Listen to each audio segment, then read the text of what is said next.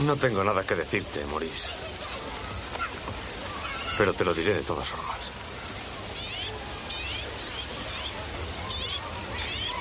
¿Cómo está ella? Está muy bien. Te echo de menos, Maurice. Echo de menos tu presencia. Creo que han dado vuelta las cosas. La gravedad te mantiene firme en el suelo. En el espacio no hay gravedad. Simplemente despegas el suelo y flotas por ahí. ¿Es así, Holly? ¿Qué? Estar enamorado. Buenos días, buenas tardes, buenas noches, ya sabéis, dependiendo de la hora que estéis escuchando esto. Y este es el segundo episodio de Todo Queda en Sicily. Yo soy el señor Becerra y conmigo está, pues, la señorita Levana, ¿qué tal? Buenas tardes a todos, o lo que sea. Pues nada, con mucha morriña, porque nos hemos tomado un bermucito y luego empezó la telefilm de Antena 3 y un poco más y no me levanto Claro. del sofá. Bien. Pero bueno, Bueno, lo dejaremos aquí de fondo. casi nos atrapamos para, Para saber ver, que, claro, que el malo es el novio de Para ella. ver quién es la persona que secuestra a la hija. de- Acosa, está acosando. Acosa y secuestra. No, pero algo el- había de, de- de- de acoso a la simpática protagonista que no puede ir no pintada jamás, nunca. Hasta durmiendo. Hasta durmiendo. En su espléndida casa. Con la escopeta de Homer Simpson. Bueno, pues. Pues luego os contamos un poco el final porque lo tenemos de fondo. Así Vaya. que, bueno, pues eh, ya sabéis lo que es esto. Intentaremos estar aquí más o menos cada 15 días. No podemos prometerlo, pero, pero al menos queremos seguir haciendo este programa. Queremos, pues, lo que hemos dicho, seguir descubriendo, descubriendo Doctor en Alaska juntos y, bueno, con, el resto de gente que ya nos habéis escrito, nos habéis enviado comentarios diciendo que, que, nos, que nos provoca muchísima nostalgia ver de acordaros de cuando veis Doctor en Alaska en la 2 hasta las tantas de la madrugada, porque claro, antes, antes había que cazar las cosas como las cazaban, como las cazabas, y fuera de orden y todo fatal, es lo que me recuerda a mí, pues esas... Por cierto, que el otro día hablemos en casa y mi madre, por lo visto, sí que le gusta. Ah, vale. Yo creo que es memoria selectiva, ¿eh? Yo creo que no. O que la ha visto de O reposición. como, sí, puede ser. O como cuando eh, nos dijo que le pasáramos la tercera temporada de Twin Peaks, que se la quería ver, que era aquella de... Y, y le dijimos, seguro que no te quieres ver primero las dos primeras... No, no, iba de que mataban a una, dije, ya. Iba de, No lo sé, Iba no de sé. que mataban a una. Luego pasan más cosas. A mí no me suena de que la, quis- la quisiera ver ella, pero... Bueno, pero en fin. Y bueno, pues seguimos entonces con, con- vamos a hablar del tercer y el, y el cuarto capítulo de, de la primera temporada de Doctor en Alaska. Vamos ya con el, con el tercero, que es eh, Soapy Sanderson. Y bueno, pues un capítulo que empieza con, eh, con el personaje de, de Maggie O'Connell, con, bueno, con lo que hace ella realmente, que es su es piloto, y pues aparece en una granja en la que hay pues un señor, el tal Soapy Sanderson, que es un señor que vive ahí, ermitaño, dándole Con un de montón comer- de perros. Bueno, no es una granja, ¿no? Es no, una es, como una, es una cabaña, es un Sí, es, un una montañés, cabaña rollo... Sí, Rollo ermitaño con sus perros, que son husky, muy sí. monos. Y que, bueno, pues eh, vemos que este señor eh, se ha jodido, se ha jodido la cadera y las, y las, y alguna costilla porque intentó subirse a un árbol y se ve que se dio una hostia importante. Entonces Maggie lo lleva para que eh, el doctor Fleischmann lo, lo, re- le dé una revisión Y ahí está el don tonto. y nada, pues en cuanto llegan a Sicily, pues obviamente eh, llega el paciente, llega Maggie después y ya empieza pues la diatriba habitual de es que yo soy doctor, por favor respete mis horarios, ñi, ñi, ñi, ñi, judío Oh, plasta en- de Nueva York. En estos, en estos ¿no? dos está especialmente gilipollas, ¿eh? Sí, sí, la No, verdad. que estos está- dos capítulos no son de mis favoritos. Porque, a mí, a mí este sí me ha hecho, me ha gustado sí, bastante. no, pues es que sale poco el tío bueno de la radio. Claro, sale que poco. Entonces, bueno, poco. entonces, pues no. Y bueno, y el de después ya luego hablamos. Pues eso, estoy y, nada, pues en este, en este capítulo, pues como ya digo, es eso, eh, se encuentran ellos de nuevo y empiezan con el ñi ñi ñi ñi ñi ñi, y aunque es más jugueteo al principio, pero luego veremos cómo va avanzando. Oye, Y- la Maggie es súper guapa, ¿eh? Sí, sí, Hombre, para sí, vestir es- como una pordiosera y le queda pasada bien. guapa, o sea, es que vamos, se puede poner, se puede echar un cubo Un de saco y le un queda saco bien. de brea con plumas encima y le quedaría de puta madre, o sea, es una Que esas- por cierto lleva una mochila, que yo tenía una y la llamaba la mochiliki con mi hermana. la mochiliqui. Sí, porque era, era, la compartíamos. No es que fuéramos sí. pobres, teníamos más, pero esa nos gustaba. Y, y no sé qué más, al verlo me he acordado de eso. Bueno, y entonces eh, lo que pasa es que eh, eh, Joel le dice a, a Swappy que bueno, pues que está que está jodido de, todo, que, que hombre, que se ha, se ha hecho daño, que no puede estar viviendo en una puñetera cabaña en la quinta hostia, porque la única manera de llegar es rápidamente, es con el avión, y que claro, que no puede, que no que ya tiene una edad como para ir haciendo el cabra y haciéndose daño, y bueno, pues él le dice, tiene usted que pensar en el futuro, ¿no? Y claro, Sophie dice, bueno, el futuro, el futuro ya estuvo, la edad que tengo, ¿no? Lo ves, así que... Y le hace esa pregunta al final cuando se va, ¿no? Que le dice, usted... Está eh, soltero. está- usted está soltero, ¿no? Y el doctor se queda como, bueno, o sea, en principio le dice que, que sí, ¿no? O sea, Pero por- que también le dice que sí, pero está prometido. ya, pero... O sea, bueno, está prometido cuando se acuerda, ¿eh? Técnicamente también sí. bueno, ¿no? pero sí, le dice sí, sí, Sí, se sí, queda como así la cosa. Y dice, y el otro dice, vale, vale, tal, no sé qué, ¿no? Entonces, pues, eh, había, en este me parece que, no sé si hay alguna que otra, me parece que esta es la única trama principal, casi te diría, de, Mira, esta es la de los reporteros. y la de los reporteros, pero eso luego llega. Luego de- hablamos. luego después. Entonces, pues, lo que vemos es que em, a- después le llega una, una nota que se la da, se la da, creo que se la da Ed al, al doctor en el, me parece que sí, que le da una nota, le dice, oye, Swap dice que vayas a verle cuando puedas y tal, que es cuando se está quejando de que el filete, que es súper duro el filete en el bar. Sí, Es sí, que está es- en el es bar es cosa- todo el rato haciendo hate de, de, de todo. O sea, está todo el rato. O sea, todavía está él en el duelo de que el pueblo ese es una mierda. Sí, que no, Todavía, que- todavía está así. Sí, pero luego como que... Pero luego, no me Si te fijas, la, la, la continuidad en eso es como, mm, ¿sabes? Un poquito, porque en el otro no le importaba tanto en el anterior capítulo, y era como más así. Otra ¿no? vez, y no pero sé qué. Vuelve otra vez, que yo lo entiendo también, ¿eh? Que ve las cosas buenas, pero luego se para a pensar y dice, joder, estoy aquí atrapado, con los paletos estos, ¿no? Comiendo filete que parece... Además, súper clasista también con el. Con el. Jolín, con el señor mayor que salió al principio Sí, del capítulo. No, sí. no me voy a acordar de los nombres, yo voy a Bueno. poner motes. Y Sí. está súper clasista el don doctor de, uy, mira el ermitaño este. Él siempre mirándolo todo por encima del hombro. Sí, sí. Total, que llega. Llega él, le da la nota y le dice, bueno, pues que sepas que eso que quiere quedar contigo y tal. Entonces, bueno, pues la única manera de ir es ir con, Paquet del avión y lo que, bueno, pues nos encontramos de nuevo con las típicas escenas de, ay, ay, ay, que- es que las alturas, no sé qué, y ya está lloriqueando y la otra se lo está pasando bomba. Claro, la otra se venga de él se venga de él absolutamente, conduci- ahí llevan, pilotando el avión en plan temerario y el otro ya está acojonado. Y lo, lo que pasa es que, claro, llegan a casa de, de Swappy y se dan cuenta Que se ha suicidado. se ha suicidado, pero se ha suicidado en plan, el tío se ha vestido de punta en blanco, se ha metido en la cama, se ha pegado un tiro en la cabeza y ha dejado pues, las notas y todo. El y testamento, El testamento de hecho, tal, o sea, y como que se lo toman ah, de una manera como muy... Bueno, el, doctor quizá como que le da como un... ay, ¿no? Sí, mal- el doctor está como muy escrupuloso ¿no? con eso y dice, joder, pero si eres doctor, has visto Ya, un ya. montón de muertos, pero... Pero Maggie como que dice, ah, bueno, pues nada, sí. Bueno, porque aquí otra vez hablamos de que Mavi está en un pueblo y está en contacto con la vida, con la naturaleza, Sí. con las cosas, la muerte, la vida, y él está en su tontería este snob de Nueva York, Sí. ¿sabes? Y no, pero se lo toma como un plan de, bueno, pues una persona que lleva conociendo hace muchos, muchos años, que ya sabe más o menos que de qué pie cojeaba y tal, ¿no? Y como que no le sorprende, o sea, no Ha dicho yo no quiero envejecer mal y, y pues ya mira, está, se ha y pegado un tiro, y ya se ha está. suicidado.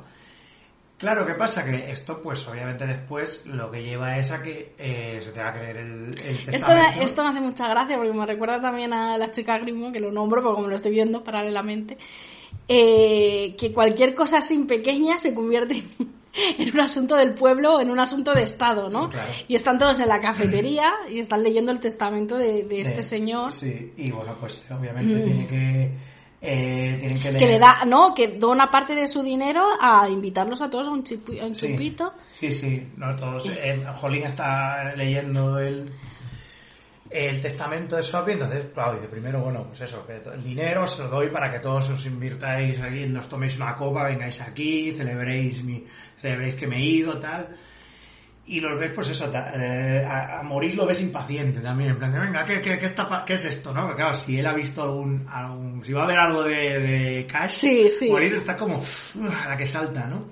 Pero lo que ven es que eh, el dinero se lo da a todos los del pueblo, Lo al pero luego las tierras, que creo que son como 30 acres, que no me hagas acordarme cuánto es eso, porque no me acuerdo. Las tierras las perdidas Las que tierras las perdidas en la quinta hostia. Que a priori tampoco parece que sean No, que no parece que valiosas. sean muy valiosas. Le dice eso que, que bueno, que se lo deja a sus dos coalbaceas testamentarios, que son Maggie y el. Dr. Fleischman, y se quedan como, ¿eh? O sea, este tío nos ha dado sus tierras, ¿y ahora qué coño hacemos? Claro, porque todo, todo se intuye, o según no sé si se llega a decir claramente en el capítulo, que lo que quería este señor era que ellos se juntaran. Sí, Hombre, sí, porque sí, luego acuérdate parece- la conversación Sí, sí, sí. sí, que de tiene hecho. con la repartera. Entonces se queda como en un subtexto y cuando le pregunta que si es soltero, como diciendo, oye, estos se, se pelean, se quieren, Claro, se- a ver si los junto. Y Yo el- creo que por eso los nombra Sí. así. Bueno, aparte de porque le tiene mucho cariño también a Maggie, porque como se... Eh, Maggie, Maggie, ¿no? Mm.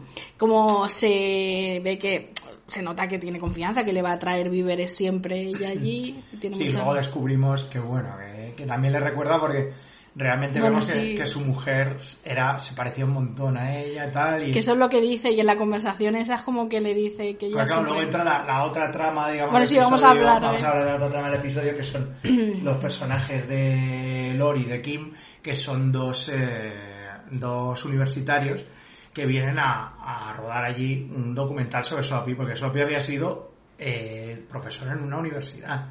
Sí. Y claro, y eso es como que, hostia, Antes de ser antes de ser abogada y casarse con el médico aquel en la, en la serie En de... Scrap, sí, porque, la, porque Lori es, es Krista Miller, Que es la de... la ex mujer de... Bueno, mujer, luego mujer. luego es mujer, es mujer, bueno, aquella de Scraps que era. Bueno, como- la Scrap esa es una serie que nosotros no pudimos terminar de ver, porque era todo una era un despropósito todo.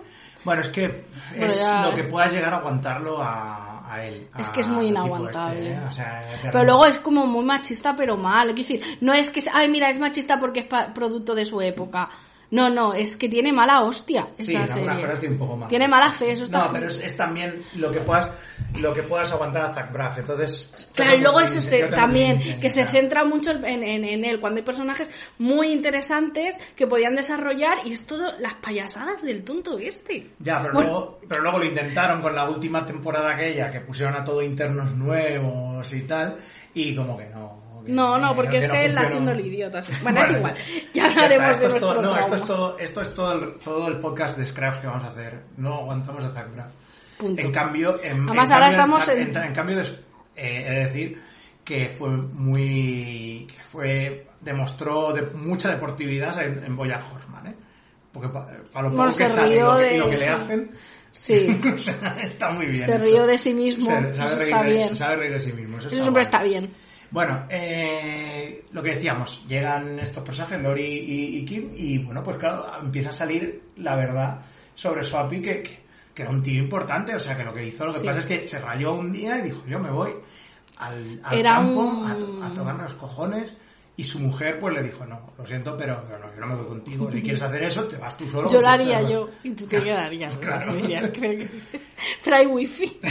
Vale, yo sin wifi tampoco me voy. Pero Y, y entonces pues... claro, era un, era un, joder, lo diré, un catedrático. Sí, era un catedrático de la universidad. importante y tal. O sea que aquí estamos, que el, ti- el tipo era un tío inteligente, catedrático y tal, y el otro lo estaba menospreciando porque vivía en el monte. El, ay, perdón, que da Sí. golpes en la mesa y me pegan.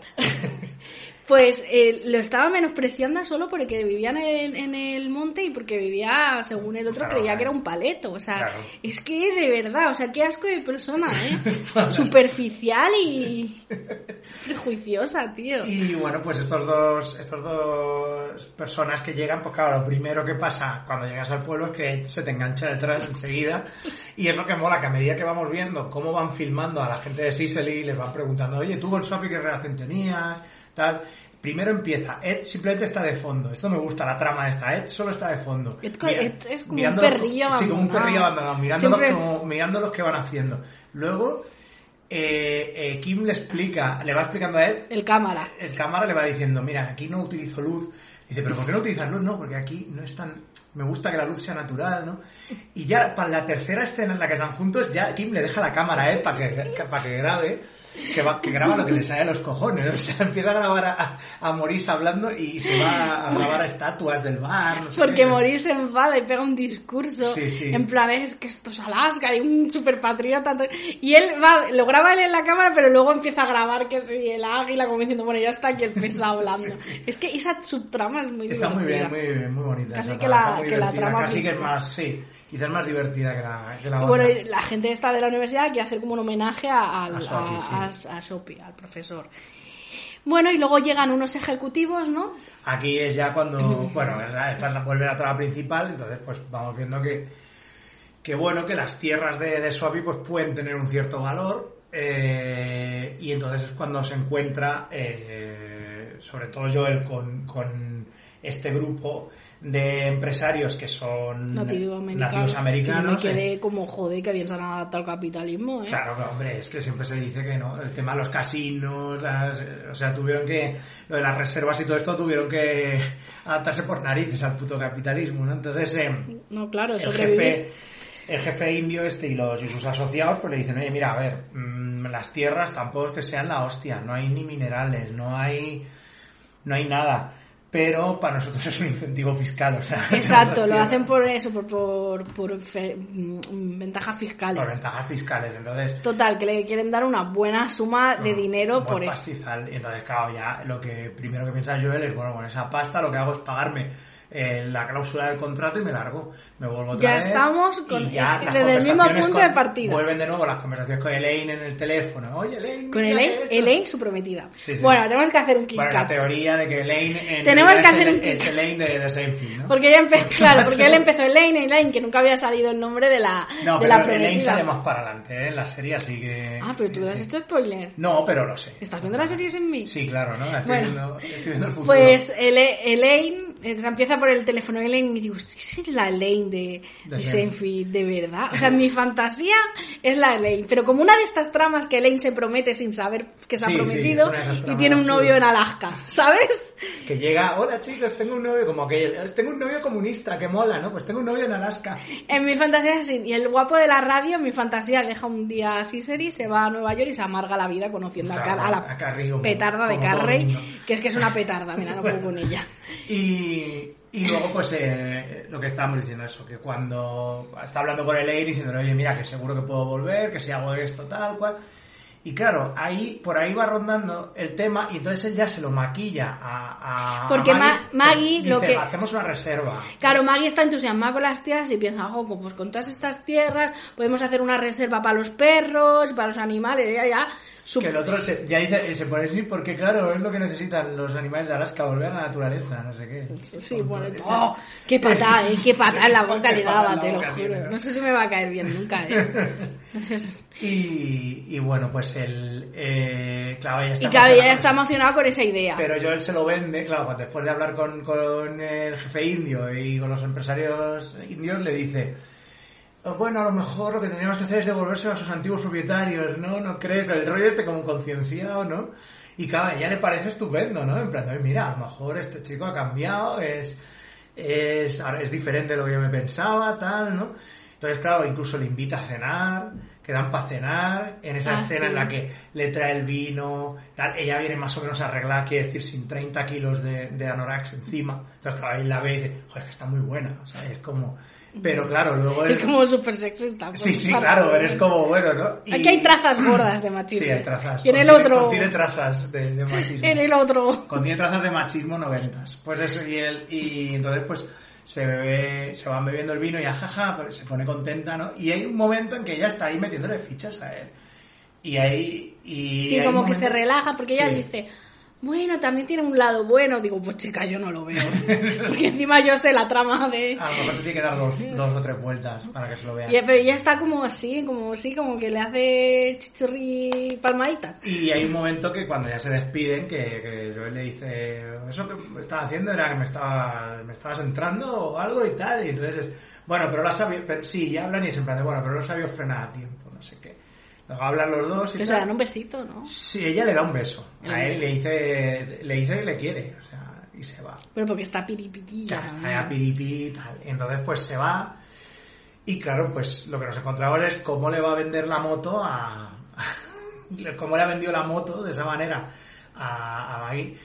Y bueno, ¿qué va a pasar cuando, cuando se entere? Que es lo que, lo que pasa poco después, cuando vea el topógrafo ya haciendo las mediciones del sitio. Ah, no, sí. es que por aquí va, para cuando vea- va, pase la carretera y ya se pilla un cabreo. Y dice, pero ¿cómo que la carretera? Dice, sí, hombre, claro, ¿no? Entonces, pues claro, Antes de eso es cuando le están haciendo, que es esta escena muy bonita, que le están haciendo el reportaje a Maggie. Ah, sí, a Soapy. Y- Bueno, y hablan con ella. Con Y hablan con ella y dice que Swapi decía que, que le recordaba a ella mucho a su... Entonces le pasa una foto y sí que... eh, Pero que espantaba a los hombres. Sí, que sabe. Que era ella muy cariñosa, pero cuando se trataba del amor, como que espantaba a los hombres. Espantaba a los Y entonces hombres. se queda ahí un poco Sí, empieza a rumiando dar todo vueltas esto. con el rollo este de qué pasa. O sea, que solo me enrollo con tíos que luego mueren o algo. Sí, es porque que le pasa, con ¿no? el novio del glacial Claro, y entonces todo piensa. ¿no? Si yo ahora me le echo fichas, yo que- que claro, quiero es decir en que- eso. lo que quiero es que, me, se- que muera, o sea, realmente, subconscientemente, ¿no? Le da un Pues poquito estaba pensando eso, todo el rato en eso y, en- y enseguida ve a en los topógrafos estos que Sí, están ahí entonces cuando ya se, ya se mascara la tragedia, va Ellos dos te... siempre igual. Vuelven de nuevo otra vez, ñi, ñi, ñi, ñi, que si esto, que si lo otro. Y bueno, pues al final eh, Joel más o menos re- reflexiona después de todo lo que ha pasado. Y me parece que eso lo que hace es para mantener, pone por delante la relación que tiene con ella, con, con lo otro, con el dinero, Sí. y le lleva el contrato que no se había firmado del todo. Y dice, toma, quédatelo, la copia del contrato, no lo voy a firmar. Y ya, pues, eh, en principio la cosa se queda como eso, como, ¿no? En principio como reserva. Sí. Y... No se ha hablado más, ¿no? O sea, no, me parece que no se habla más del tema. no te- los- no se habla más de si cierran el contrato o no lo cierran, no sé si se venden o no. De momento ellos en tienen esas sí, tierras. Se supone que sí, ¿no? Se supone que se queda así. Y ya. Sí. Y ya, pues, eh, me parece que ya está, ¿no? El capítulo, me parece, no hay, no hay mucha cosa. Bueno, está lo de Swappy que estaba también, bueno, lo poco que sale, como, eh, como tú dices, lo poco que sale eh, el personaje de la radio, el personaje de, de esto de Chris. ¿no? El buen horror de la radio. El buen horror de la Vamos a radio, la mañana así. con Chris, ¿no? Pues lo poco que sale Chris es porque, le, porque Swappy tenía como una tonelada de discos de country, Ah, de sí. bluegrass y se los deja a él, es verdad, cuando están hablando. Y está todo el rato le, le doy a, le doy a Chris todos mis discos de country de bluegrass para que los ponga y no sé qué. Y Morris está hasta los narices de eso también. Todos están, hasta- porque va poniendo todo el rato. Además, country este del año a todos, este de, con Jodeling de... Eh, Así que hay una escena que le dice: baja, baja la música. Baja, Baja, baja, baja, un poco. baja, Eh, baja más. le dice, bájale a la chica del bar, bájale un poco más, bájale un poco más. ¿Cuánto? Dice, ya, hasta que para la radio, ¿no? Así Porque está todo el rato con la música y esa es súper estridente, es verdad. Y, La verdad bueno, es que la, la- bueno, aparte de todo que está guay, pero que son ellos otra vez, ñi, ñi, ñi. Pero la trama que a mí me gusta más de este capítulo es la del reportaje y ver cómo Sí, él ya la- al final se convierte en un superdirector que Sí, va él con la cámara ya pilotando mogollón. Sí, la verdad que está, está divertida esa, esa trama. Esa trama, sí. Me, me ha gustado, me ha gustado bastante. Y bueno, Y bueno. pues ya el siguiente episodio. pues, Ay. sí, ay, el siguiente episodio. Hay un poco de tema, hay cosas que tela que cortar en este episodio, aunque a mí me ha parecido. Hay reflex. Yo creo que también hay, hay red flags, hay red flags. Pero bueno, me ha parecido más o menos emotivo.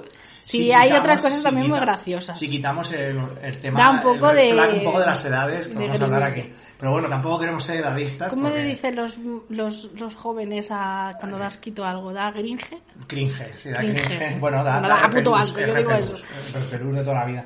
El capítulo es sueños, esquemas y, el- y golf.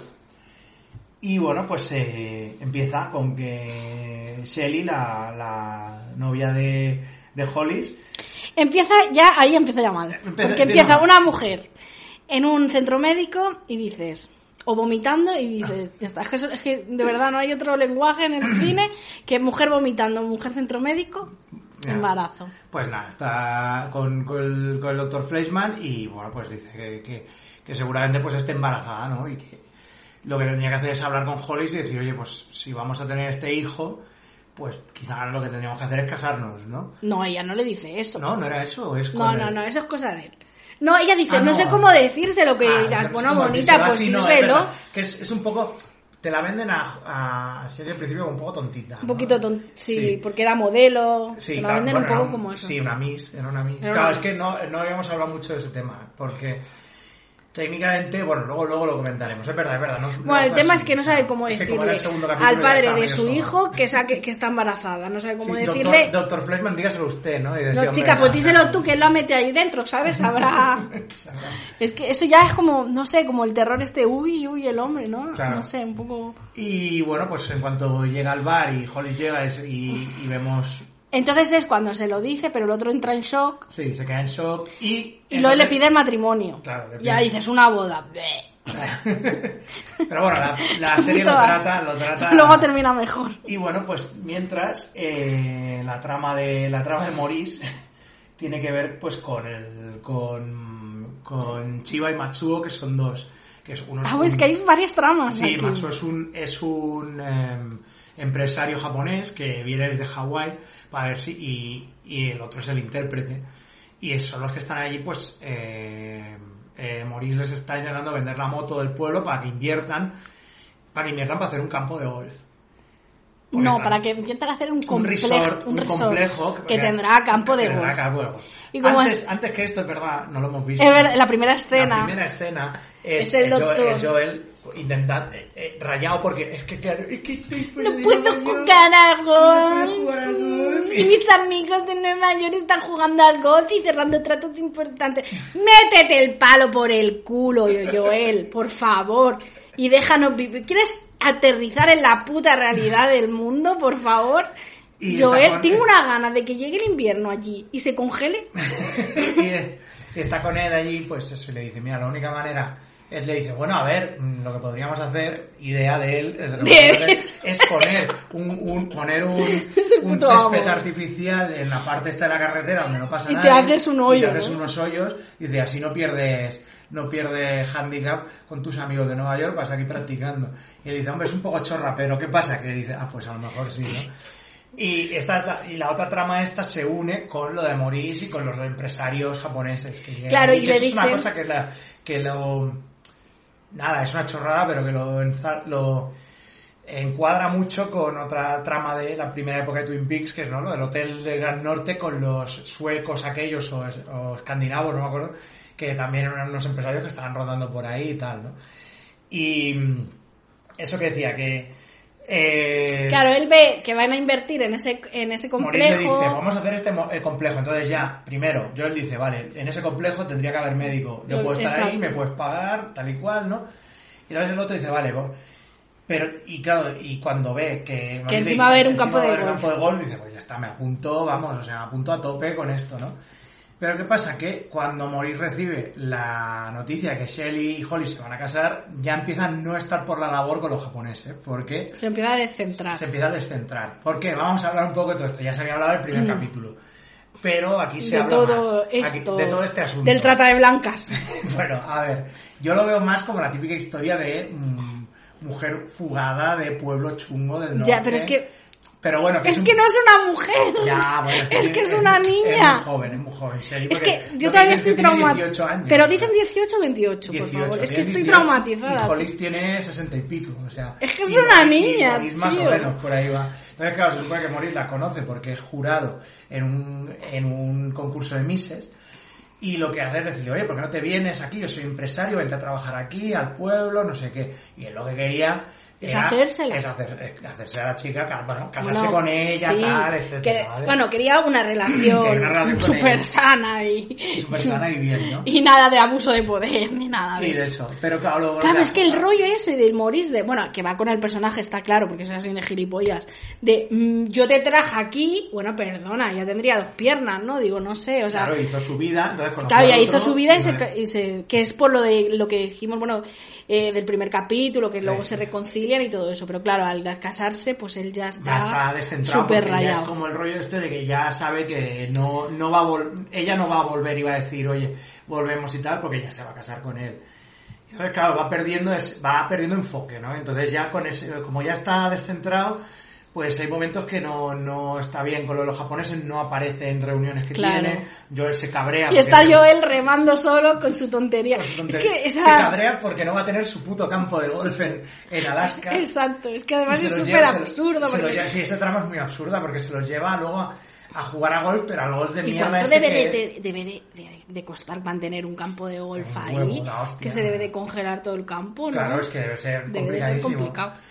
Y se, se los lleva a jugar a golf a la mierda de, de hoyos que ha hecho Ed ahí en la carretera, ¿no? O sea, Con- bueno, es que esta imagen es muy entrañable porque está... mm, ¿Por qué hay tanta gente ayudando en esta empresa? Yo es lo que primero me pregunto. O sea, ¿cómo son tramas- puede tener el- esa convicción? Pero esas son tramas muy guays, que a mí me molan mucho de, Sí, de este es estilo. lo mejor de la serie. esas de este estilo de series, que por eso yo siempre la emparento en algunas cosas. Bueno, lo que hemos estado viendo, puedo emparentar, hasta cierto punto emparentarla con Logia 49, esta serie. Totalmente. Porque en Logia 49 tiene también ese momento de. Hay momentos que te preguntan. Surrealistas, eh, sí. sí, surrealistas de. ¿Qué está pasando, por ejemplo, en Logia 49, en la Bueno, fábrica, en la mm. fábrica que hay de informática, Sí, sí. con aquellas personas jugando a, a juegos de guerra con cacharros antiguos, solo sale de fondo una No, vez la mejor trama está, de la ¿no? fábrica de Logia es cuando... eh, El tipo eh, que se hace la casa en la fábrica. pero que cada uno se hace como unas pequeñas casas y hay como, como tribus urbanas Sí, dentro sí, del sí. almacén. Parece de Warriors, sí. Parece de Sí, Warriors sí. totalmente. Bueno, Bueno, si, podéis, Pues- si, os- si es- podéis ver Logia 49, Logia 49. Y en es las chicas. Grimmon también, cada vez hay unas tramas también súper surrealistas. Por ejemplo, el Luke que se quiere comprar una propiedad y tiene que hablar con los ancianos. Y están todos los, los ancianos del pueblo. Y están pues de esas tradicionales, Sí, sí, están todos los ancianos en una sauna y hay un que no se le ve la cara y dice, la casa tiene que ser... Mira, yo digo, es- no, tiene, tiene también como cosas Sí, muy claro. surrealistas. Está muy... Bueno, bueno, pues, eh, el tema es eso, que hay un montón de gente ayudando a, a Joel en esta empresa Sí, de poner césped súper cutre. Porque serán buenas Ataco- personas, lo que decíamos, serán buenas personas y eres un gilipollas clasista. Bueno, pero como es el médico, ¿no? Sí, pues es ya está, bueno, pues yo ya qué está, sé. ¿no? Y, y nada, y están ahí, pues eso, eh, poniendo alfombra césped artificial a una carretera para que Joel se haga un hoyo. Sí, sí. Porque se lo un hoyo, ¿no? Solo, No, tienen entiendo. varios, tienen tres o cuatro Bueno, hoyos, creo, una especie los de a campo de golf, entre Para que comillas. luego puedan entretener a los japoneses y demás, ¿no? Bueno, y surrealista. esa- esa bueno, aquí la, la trama más mm, principal es todo el tema de la boda y todo eso. y de cómo pues eh, Hollis en principio le ha dado ese trauma porque lo repasa luego creo que es con el doctor no lo habla con el doctor luego ¿El qué, el qué? Eh, todo el tema de la familia de Hollis de, de- de las edades Porque primero se van a casar. Bueno, primero se van a casar primero viene el padre de ella. así que es que más obviamente joven es que más joven. es más joven que Hollis Claro, pues y el otro tiene claro. 60. Y ya ahí ya también me dio como... Porque ya están hablando como otra vez. mm, mm, sé que te va a costar cederme a tu hija, perdona. Que es que es un jarrón. Es que esta chica es un jarrón porque uno lo trae, otro lo vende, otra... Yo estaba ahí que sin palabras. O sea, a mí lo siento, pero bueno no, el re- no lo que podía. digo Red Flag serie 1990 es lo que Ya, ya, ya. Pero claro, es que cuando yo oí que tenía 18 años, a mí, yo ya pienso como una madre, aunque no lo sea, pero yo ya tengo edad de pensar como una madre. Y yo pienso, tú imagínate que el Tony, que tiene 18 años, mi sobrino, te dice, me estoy entre estos dos vejestorios. Yo me llevo la escopeta. Yo me llevo la escopeta a ver qué puede pasar. hombre si es Susan Sarandon yo lo puedo entender ¿eh? si fuera Susan Sarandon No, no, no, yo te digo señor, porque como Tony es bisexual, tú imagínate que te dice que está entre esos dos señores. Perdona, que el, de, el del bar es mono. Pero tiene 60 años 18. Es que es delito. Es que, es que no puede ser que una mujer. Es que encima la, la menosprecian mogollón. Una mujer, o una niña, o llámala como quieras, de 18 años. eh, se fijen ese, se fijarán en el buen horror de la radio o en el Joel. Bueno, pero es que a lo mejor, ¿Qué quieres que no te sé, diga? es como... Pero a lo mejor le gustan los señores muy mayores, es que puede ser. Ahí hay un abuso de poder y bueno, yo me voy a hacer otra serie, ¿vale? Pues, eh, No, daba un poco... Mira, llegan a decir 28 y no me da tan duro. ya, pero bueno. Yo pues qué sé, al mira, final- a mí me daba cosa. Y ya el tema de la boda y todo, uff, qué Y horror. bueno, pues en la, primer, en la primera... Bueno, la primera vez que se intenta casar, el otro se fuga. Desaparece. Encima, Pero además con una excusa súper absurda que se va a pescar a no sé dónde, Y que no hay unas presenta. truchas que no sé qué, y, y luego vuelve al bar diciendo, no, es que claro, es que había que pescar esto, tal, no sé qué. Claro, la otra se pilla un pero es que además, ella no le ha dicho en ningún momento que se quiera casar. Todo fue idea de él. Sí, sí. Fue idea de él y él con el permiso del padre. por Claro, pero lo que vemos después, que creo se lo, se lo cuenta Hollis al, al Dr. Fleischman, es que en Es- su familia pues tienen, tienen unos problemas con las edades. Es que, claro, su- sus abuelos murieron a los 103, 104 años y sus abuelas murieron a los 42, a los 46, ¿no? Y es como que él cree que tiene, su familia tiene un tipo de maldición y que las mujeres siempre se mueren jóvenes. Y claro, él no quiere pues casarse con Shelly y, que, y, ver, y enterrarla a él. O sea, lo que él quiere es que sea ella la que, la que lo entierre a él, ¿no? Tiene como esa cosa. Y claro, pues tiene, no, no puede, no puede, no, no, no hace dos y dos, no quiere casarse. Yo, a mí, yo creo que, venga, eh, chico, dale otra vuelta. Yo creo que Ya, una excusa. Bueno, vamos, a, vamos pensar que entra dentro de el ambiente este pseudo mm, realista con cosas surrealistas que tiene la serie. Sí, sí, ¿vale? eso O sí. sea, vamos a intentar meter eso ahí. Y eh, el segundo intento de boda, de nuevo, pues lo que hacen es que deciden que... Bueno, aquí pasa algo antes, ¿Qué que es? te va muy de rápido. Sí, no, de verdad, muy rápido. pasa algo que otra vez pelos de punta. Que va ella, Porque Shelly está obsesionada con que Maurice vaya a cantar a la boda. Sí. Porque ella quiere que vaya a cantar él. porque ella ya le quiere, te- ella claro, le tiene aprecio. Y luego piensas, o sea, ¿qué pasa? Que Maurice tiene una voz de puta madre, ¿no? Entonces... Bueno, no, no es el caso. No, no es el caso. Pero ¿no? bueno, es igual. El tema es que va a casa de Maurice. Y claro, y él ya lo primero que piensa es que ya está, ya ha dejado Ya deja, porque como el, Eh, la trola dejaba Claro, en el y ya se vuelve conmigo y tal.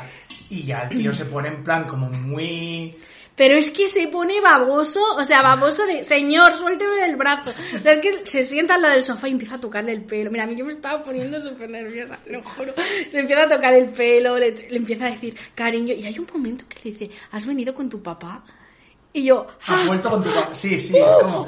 Pero, tiene ese- pero yo creo que la serie, o sea, no lo está haciendo... pa- obvia- Obviamente no solo lo está haciendo para que veas que... eh, no creo que sea solo una cosa de la época, sino yo creo que es una cosa que lo que te quieren mostrar es este rollo de del macho alfa americano este De, sí, me cojo esta de que jamona. puedo, sí, de que puedo estar con ese rollo tan de fantasía horrible que es, bueno, que en, de hecho en, en bueno, no vuelvo otra vez a eso, pero en cosas como en la novela esta, el mejor productor se ve con el personaje, el padre de, de- de Shark, que es el rollo este de el vaquero que te viene a salvar, ¿no? Que tú eres la joven, pero que también puede que seas como o su hija o te trate como una hija hasta cierto punto, pero teniendo, Yo me leía unos teniendo cómics. hijos contigo. Me leí unos jóvenes de vaqueros que se traían a hijas y les daban, como follaban todos con todos. y le daba el leño.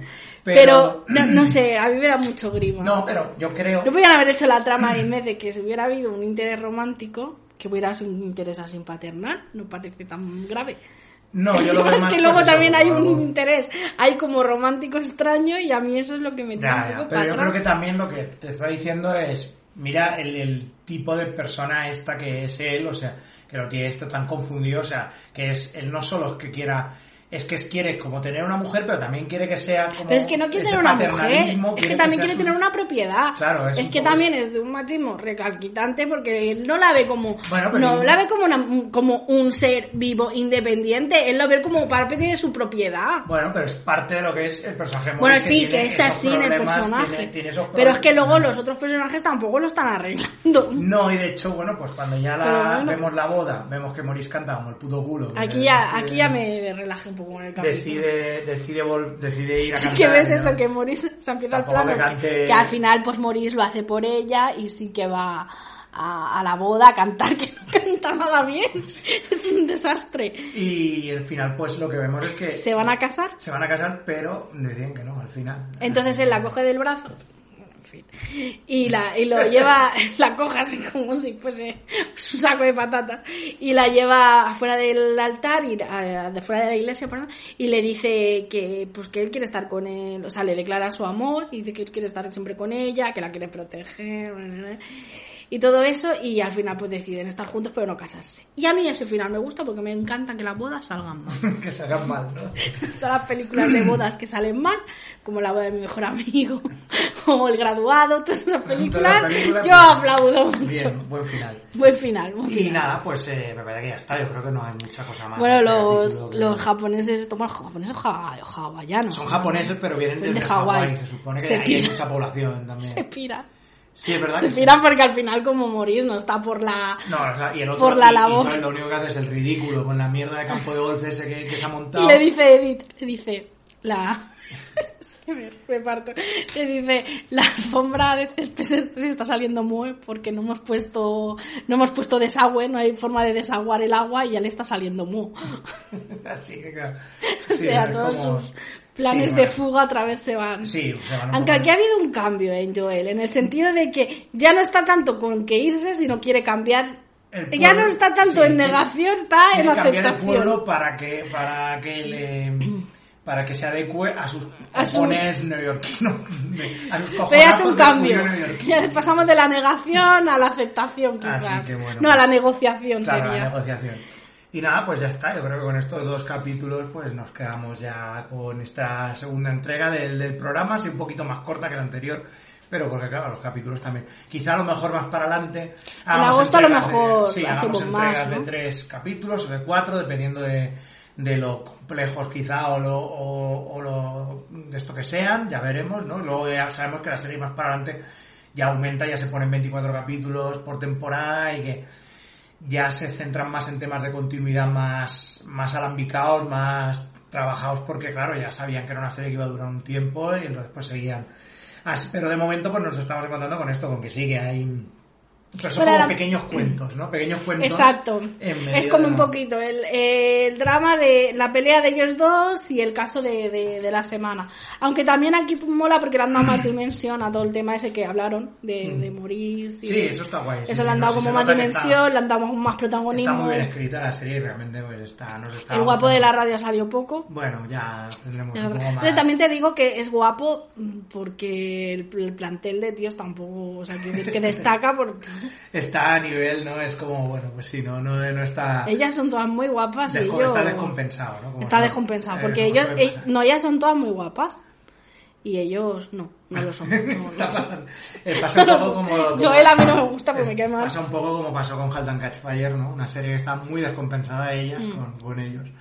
Eh. Bueno, acaba el capítulo que él ve un ciervo, el de los, de los Ah, sí, créditos. el de- bueno, un ciervo, no, bueno, un ciervo, anda que entiendo yo de bichos. Un alce, no sé. Un alce más bien, sí. El de los créditos, Sí, y lo... allí andando por el, por el pueblo. Bueno, y yo creo que con esto ya pues nos vamos Pues estos son los dos ya. capítulos, sí. yo creo que Vamos ya- a quedarnos con nuestra Mm, escena el favorita. momento favorito de los capítulos yo creo que para mí es el el más el que más me ha gustado de estos dos capítulos yo creo que ha sido que claro podría decir un poco lo de todo no no me voy a quedar con lo del campo de golf cutre me ha, me ha hecho muchísima gracia es lo que más gracia me ha hecho o sea los intentos absurdos de montar un, un campo de golf para tener a dos japoneses ahí perdidos en medio de Alaska entretenidos y que te hagan un campo de golf mm, grande, ¿no? Que eso es la desesperación está el capitalismo cutre, ¿no? O sea, Pues yo en el tercer capítulo, cuando están haciendo el reportaje, cuando la- le, le graba... ay, es bonito cuando la- le dice que la- a la Maggie, cuando la están grabando, le dice que, que, que tal, que se parecía a su esposa y todo eso. Eso es bonito, pero yo me voy a quedar cuando, lo, cuando le hacen la entrevista a la camarera, a la... sí, a Shelly, ¿no? a Shelly, Ah, que, sí. que dice, bueno, que parece que, bueno, habla un poco del doctor, de cómo era, de tal, de- ¿cómo se No, llama? De Swappy. Y, y habla de él y parece que va a contar algo como súper turbio. Yo ya me estaba temiendo lo peor y al final habla que dice que no que no le gustaba la sacarina. Era un negacionista de los lo- endulzantes De los endulzantes artificiales. artificiales. Me, me hizo mucha gracia. Yo creo que con eso, con esta negación de la sacarina nos quedamos Y bueno, y y ya pues nos vemos en el próximo... No queríamos hacer una pequeña reflexión. ¿De Yo quería hacer una pequeña reflexión Bueno, sobre va. los pueblos. Ah, Por- venga, va. Porque viendo esto, y como he dicho también, la chica Grimmore, pues siempre tenía como muy romantizada la idea de, pues a lo mejor de, de ser ermitaño y vivir en un pequeño pueblo. Pero luego pienso, pero por el rollo de ser ermitaño, de estar solo, ¿no? En un pequeño pueblo, el, el- el rollo de calor, ¿no? De hogar, de... Y, y luego, pero luego pienso, qué puto agobio estar en un pueblo pequeño donde el pedo que te tires se va a saber, se va a conocer, se va a hablar. Sí, sí. Donde vas a tener que saludar y ser amable constantemente. Y- Quiero que, creo que para estar realmente solo tienes que estar viviendo en una gran urbe. Sí, que es ahí donde te vas a sentir. Más solo y vas a pasar más desapercibido. Sí, yo creo que sí. Al Así final, que mi reflexión final es, contra más rodeado de gente estás, Más solo estás. más solo estás y así, con esta reflexión tan bonita y optimista, Pues sí, Cerramos el podcast. Muy bien, pues nada, nos vemos en el próximo episodio. Hasta la próxima. Adiós.